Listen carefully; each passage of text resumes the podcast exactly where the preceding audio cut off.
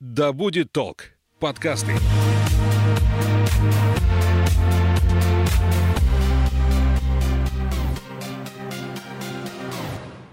Доброго времени суток, я Елена Ищенко. Это подкаст «Исчезнувшие», почти детективная история о тех, кто однажды вышел из пункта А, дома, офиса, электрички, вокзала, но до пункта Б места назначения так и не добрался. В этой студии было рассказано немало историй о том, почему пропадают люди и как, по возможности, уберечь себя от непредвиденных ситуаций. Мы много говорили о людях спасенных, Спасатели же все это время играли роль второстепенную, оставаясь на втором плане. И мне кажется, сейчас самое время поговорить о них, о людях, которые ежедневно, и это совсем не преувеличение, приходят на помощь тем, кто в этой помощи по-настоящему нуждается. У них нет перерывов на обед, выходных, праздников, у них даже времени на нормальный сон порой нет. Так рада. Ну, утрированно, да, но на самом деле все не так плохо. С координатором поисково-спасательного отряда Лиза Алерт Радой Маевской мы будем говорить сегодня о том, кого берут в свои ряды поисковики, где будущие спасатели проходят обучение и какие формы допуска к такой работе существуют. Рада, здравствуйте. Здравствуйте. Рада, скажите, люди приходят в отряд исключительно из гуманных соображений? Все по-разному, как и в жизни. Э, я уже говорила, что отряд — это срез общества. А, и это разные люди э, с разными задачами, э, с разными внутренними вопросами или отсутствием этих вопросов. А кто-то приходит, потому что ему кажется, что тут прикольно. А, ну вот, у него есть время, пойду развлекусь. А, конечно, если рассматривать это как развлечение, то достаточно быстро становится таким очень сложным развлечением. Сомнительным и, развлечением. Да, и человек пере, пере, переключается на что-то более интересное для него. То есть эти люди надолго не приходят. Но вы даете шанс всем. Мы совершенно всем. То есть а, какие у нас ограничения есть? Это возраст старше 18 лет. То есть до 18 лет мы не берем на поиски. Не потому, что мы считаем, что с этим человеком что-то не так, а, а потому, что мы должны быть уверены, что человек несет за себя ответственность сам и принимает решения полностью самостоятельно. А, тут важно пояснить. Для нас э, безопасность поисковика на поиске – приоритет. Как бы это кощунственно ни звучало, это приоритет даже по отношению к жизни пропавшего. Ну, например, если в лесу идет какой-то поиск, и, не дай бог, травмировался поисковик, поисковая операция останавливается. Мы эвакуируем поисковика, оказываем ему помощь, и только после этого мы продолжаем. Почему? Первое правило поиска — не увеличивать количество пострадавших. Один пострадавший у нас уже есть, это тот, кто пропал. И наша задача, и задача координатора в первую очередь, обеспечить безопасность всех участников поиска. Именно поэтому э, у нас в отряде столько правил, которые касаются безопасности. Для нас завершенный поиск это не тогда, когда пропавший найден, а тогда, когда последний человек добрался до дома и сообщил о том, что я вернулся домой. А, потому что мало найти человека, мало его спасти, надо еще самим успешно добраться до финальной точки. Поэтому старше 18 лет. При этом у нас есть э, семьи поисковиков, да, у которых есть дети, взрослые, там, 15-16 лет, и эти дети вполне нам помогают из дома, мониторя соцсети, э, обзванивая больницы, да, там, если это взрослый человек уже вполне. А почему нет? Но на поиски физически мы его не пустим. Такие дети вам звонили уже? Такое? О, да, у нас постоянно звонят ребята. Ну, то есть у нас очень отзывчивая и неравнодушная молодежь. Кто бы что ни говорил, есть ребята, которые в день 18-летия с удовольствием приезжают на поиск и говорят, ну все, мне 18, я, теперь можно. Мы говорим, приходи. Вот. Поэтому вот это, наверное, единственное ограничение. И все-таки отбор какой-то производится. Вот вы уже когда-то говорили, что вы созваниваетесь, разговариваете с человеком по телефону, можете понять, что это за человек, подходит он вам. Да, вот а, есть человек, который приезжает на определенный поиск для того, чтобы помочь. А дальше мы говорим про историю, когда человек говорит, я хочу развиваться вот в этом направлении. А, читай, я хочу взять на себя ответственность вот в этой сфере. Вот тут мы оцениваем человека. У нас есть люди, которые специально, а, которые работают с новичками, и они выясняют там, что ему интересно, да, какой у него опыт, да, а может быть, это какой-то технический специалист, и мы понимаем, что его проще выучить на оперативного картографа, связиста, а, он, он будет полезен, да, чем обучать этому человека, который ну, не умеет даже там на компьютере работать, условно но мы не выгоняем из отряда. У нас нет такого понятия даже выгнать из отряда. А, объясняю. У нас есть такие негласные правила. Ну, например, а, если ты позиционируешь себя как поисковик отряда, и у тебя в соцсетях все в, наших, в нашей атрибутике, ты стоишь в форме, а, у тебя все посты там про то, как ты ездишь на поиски, то у тебя на странице не должно быть политических каких-то разжигающих а, постов, неважно какой направленности, ни той, ни другой. А, у тебя нет оскорблений, матов, а, нет матерных песен. Выбери что-то одно, да, что для тебя важнее. То есть ты можешь вполне ездить на поиски, и у нас таких от э, ребят много, да, которые активно принимают участие в поисках, но в соцсетях они никак не обозначены как наши поисковики, потому что ну, им интереснее политические дискуссии а, или какая-нибудь там неформатная музыка. Это, это правило. Если человек большой поклонник оружия, то ты тогда тоже выбери, да, у тебя на странице про оружие или про то, что ты в отряде.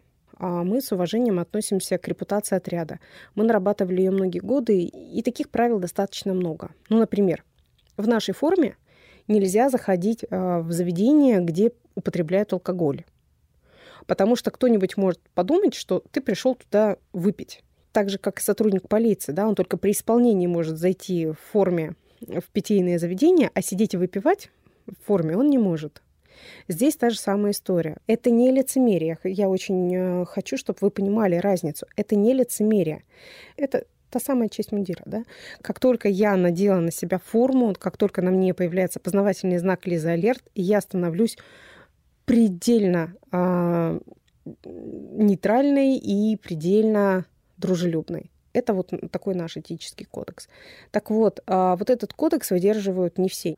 Вот я точно знаю, что для меня а, занятие поисками — это история, которая помогает сохранить себя и которая помогает обрести какие-то дополнительные смыслы. Не, не потому, что у меня, кроме поисков, ничего нет в жизни. Есть.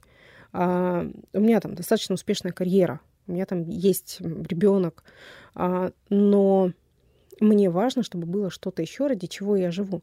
И очень многих людей этот вопрос, он рано или поздно встает. И вот эта история, особенно вот в, в такое неспокойное время, она помогает как-то заземлиться, и э, ты понимаешь, что от тебя что-то зависит что ты что-то можешь даже в этой ситуации. Тем более в этой ситуации ты должен помогать людям. Каждый выбирает помощь для себя, ну, ту, которую он хочет оказывать, но э, именно вот эта история, что мы здесь для того, чтобы искать людей, она такой клей, который склеивает людей, которые при прочих равных не общались бы друг с другом. Это очень важно. Давайте еще раз несколько слов для тех, кто сейчас сидит и боится. Ну, я понимаю этих людей. Ну, как ты поможешь кому-то, когда действительно ты целый день занят на работе, у тебя столько проблем. Ты встаешь в 6 утра, пока ты приготовил, всех собрал, всех собак выгулил, вернулся домой, снова приготовил, кого-то уложил, с кем-то уроки. Когда найти это время? Знаете, у многих наших а, ребят в отряде больше, чем 4 ребенка. Многие ребята работают на нескольких работах.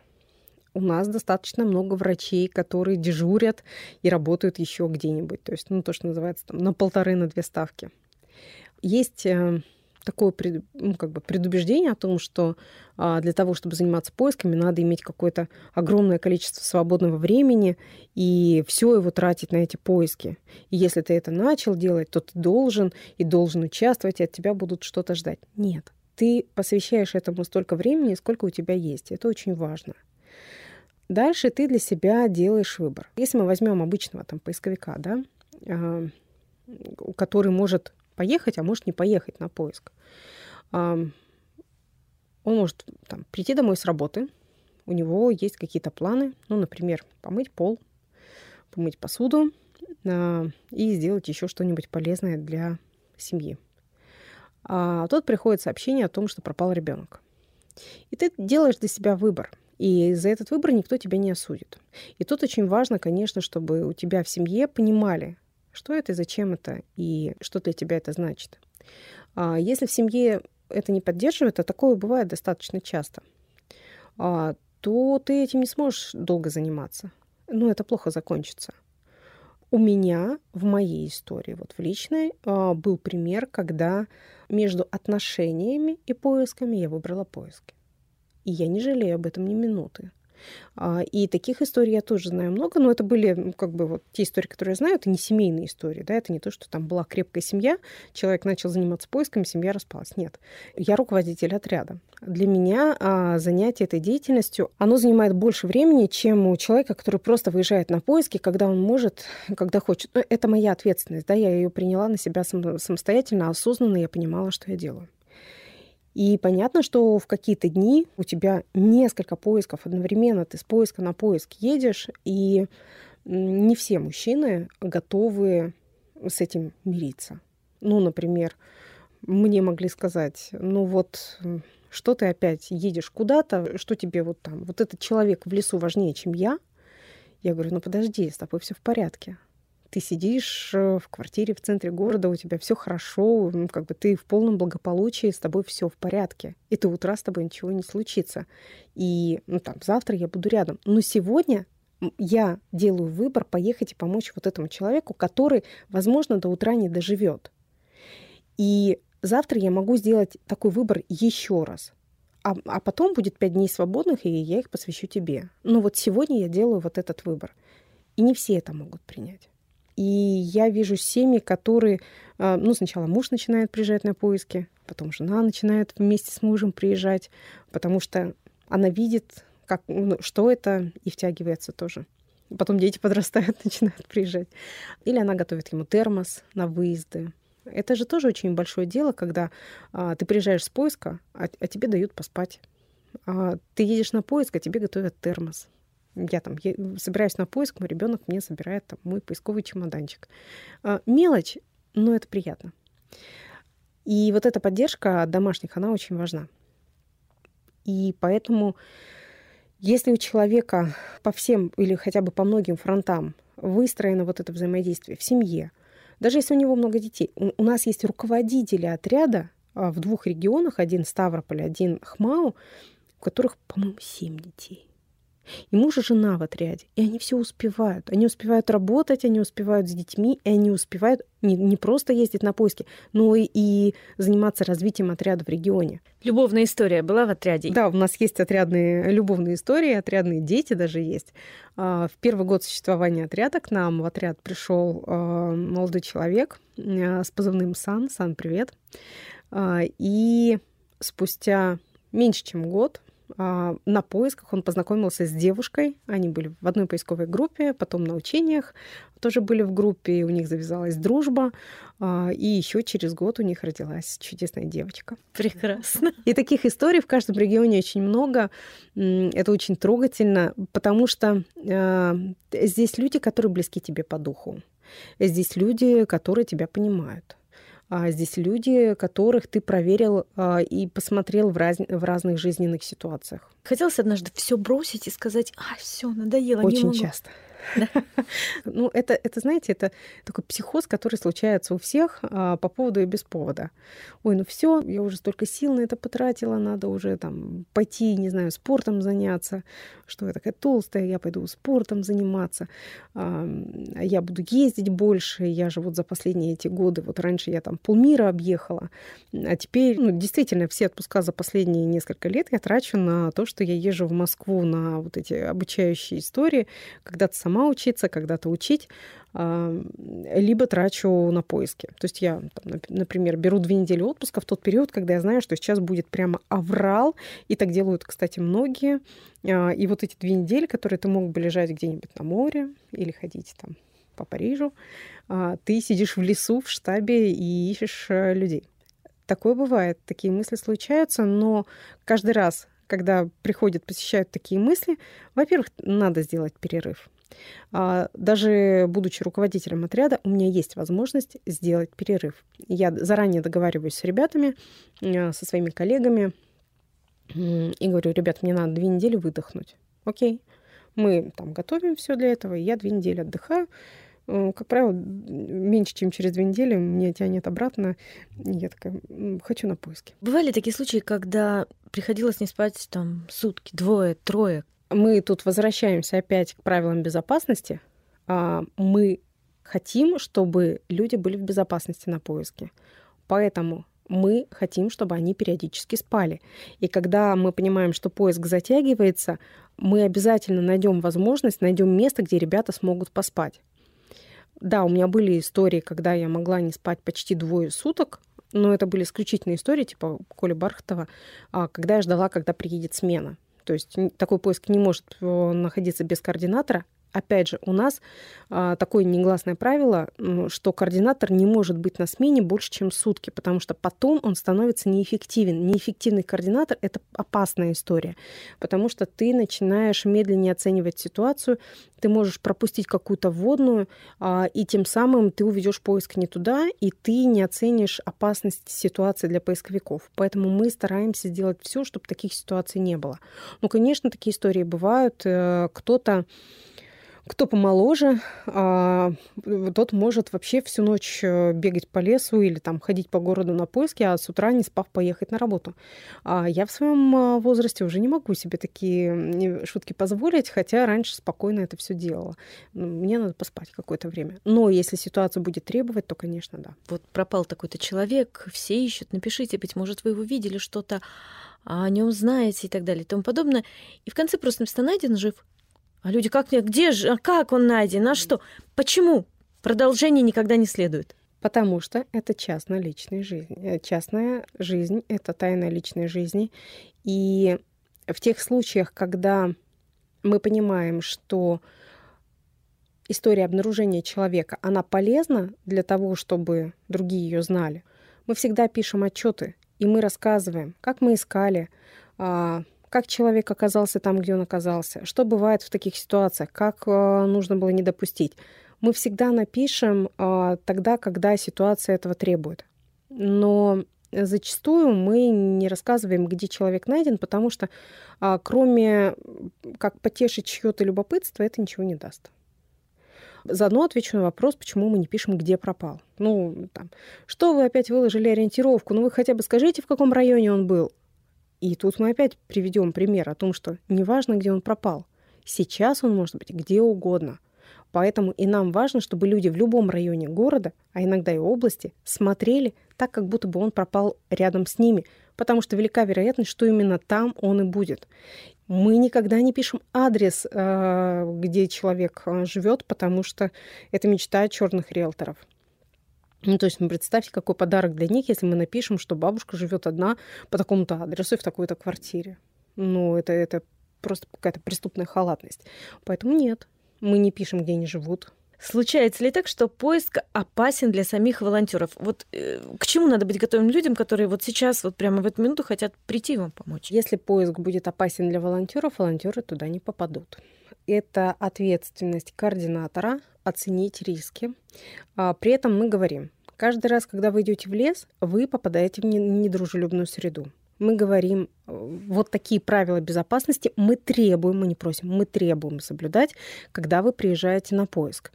А мы понимаем, что идя ночью по лесу без защитных очков, ты рискуешь наткнуться глазом на ветку. И такие истории тоже бывают. Ну, потому что, а, да, мы им выдали очки, у нас там есть некий запас, да, нам подарила одна из компаний. А, ну, человек идет по лесу и решает, ну, нет, в очках неудобно, я их сейчас сниму и пойду так. Натыкается глазом на ветку. Опасно? Опасно. Предупреждали? Предупреждали. Дальше человек сам принимает решение о том, как он эти правила безопасности выполняет. Либо перед входом в лес старшей группы а, опрашивает состав своей группы по определенному алгоритму. В числе прочего есть вопрос, принимаете ли вы жизненно необходимые препараты? Если да, есть ли они у вас с собой? Потому что каждый раз, когда мы идем с вами в лес, ну вот на три часика, ситуация может поменяться, и вы ну, там задержитесь чуть на подольше. Поэтому, если, например, вы инсулинозависимый, у вас должен быть с собой инсулин. Если вы принимаете по расписанию какие-то препараты, они у вас должны быть с собой. Это тоже опасная история, если вы, а, принимая такие препараты, обманули старшего группы и сказали, нет, не принимаю. И знаете, что у вас может там что-то пойти не так. Это тот же шок анафилактический от укуса пчелы. Если вы знаете, что у вас есть такая аллергия, мы тоже эти вопросы задаем. То есть очень много правил, которые страхуют поисковика от всяких непредвиденных ситуаций. Человек, который приезжает на поиски, он не должен про это знать, он, он просто приезжает на поиски. А вот наша задача, как опытных людей, уже подстраховать его и не дать ему попасть в неприятную историю. Но мы понимаем, что идя по лесу, ты всегда можешь попасть в какую-то историю, ты можешь, ну, вот, не знаю, об ветку пораниться, там, ногу подвернуть, да, даже в берцах. И если вдруг ты пошел в сапогах резиновых, не послушав рекомендации, и подвернул себе голеностоп или там оставил свой сапог в болоте, вот, кстати, нас спрашивают, почему вы говорите, не надевайте резиновые сапоги в лес? Ну, я же в болото иду. Мы говорим, потому что когда ты в берце наступишь в болото, ты вытащишь ногу в берцах и пойдешь дальше. А когда ты в сапоге засунешь ногу, ты выйдешь и пойдешь дальше босиком и порежешь себе ногу. Вот этих правил очень много. А, поэтому, когда вы едете на поиск, вы связываетесь с инфоргом. Инфорг — это информационный координатор, который вам расскажет, что взять с собой, как нужно одеться. Мы подберем для вас задачу, которая не требует обучения. Экспресс-обучение мы проведем с вами на месте.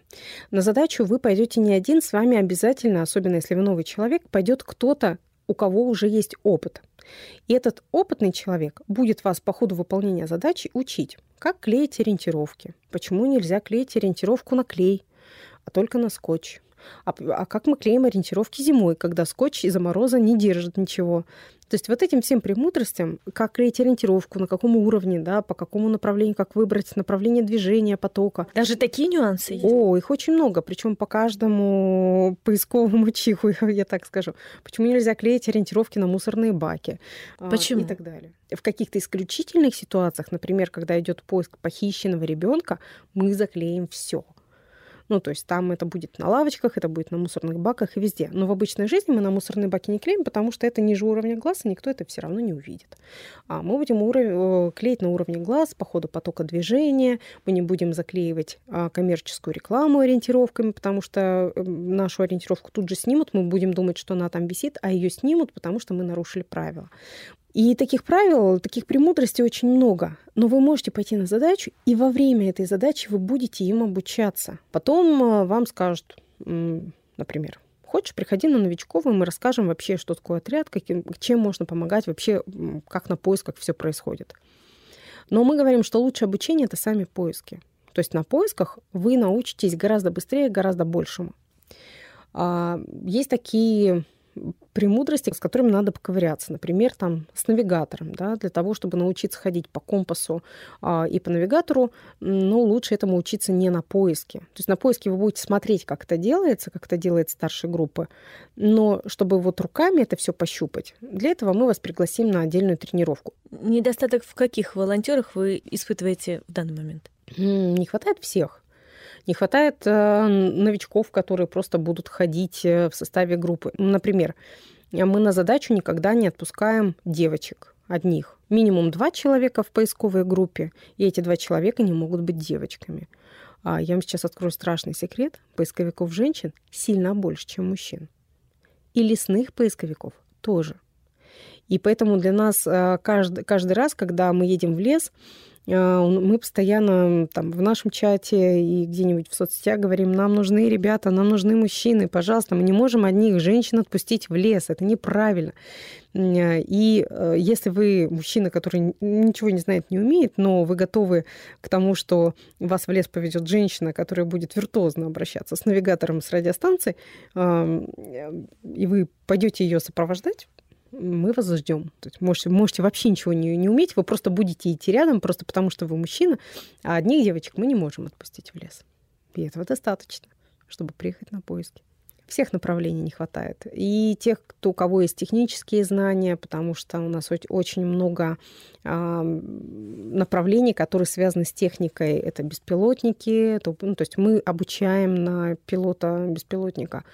А, это картография, навигация, штабная радиосвязь. Всегда нужны какие-то люди. У нас даже есть такое направление, мы его называем табор.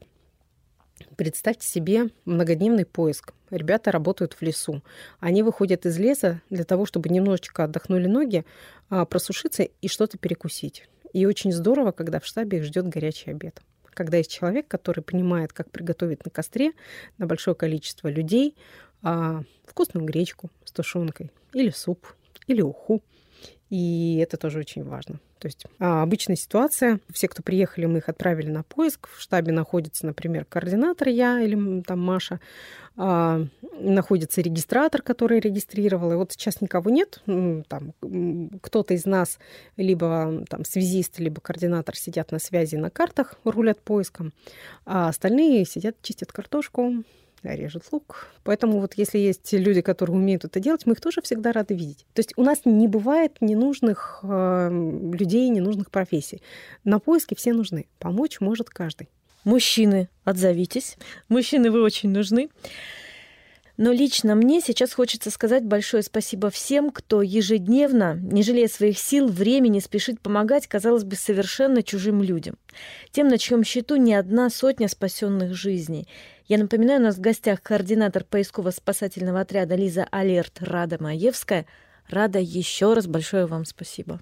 Спасибо вам за интерес к теме. Пока. Пока.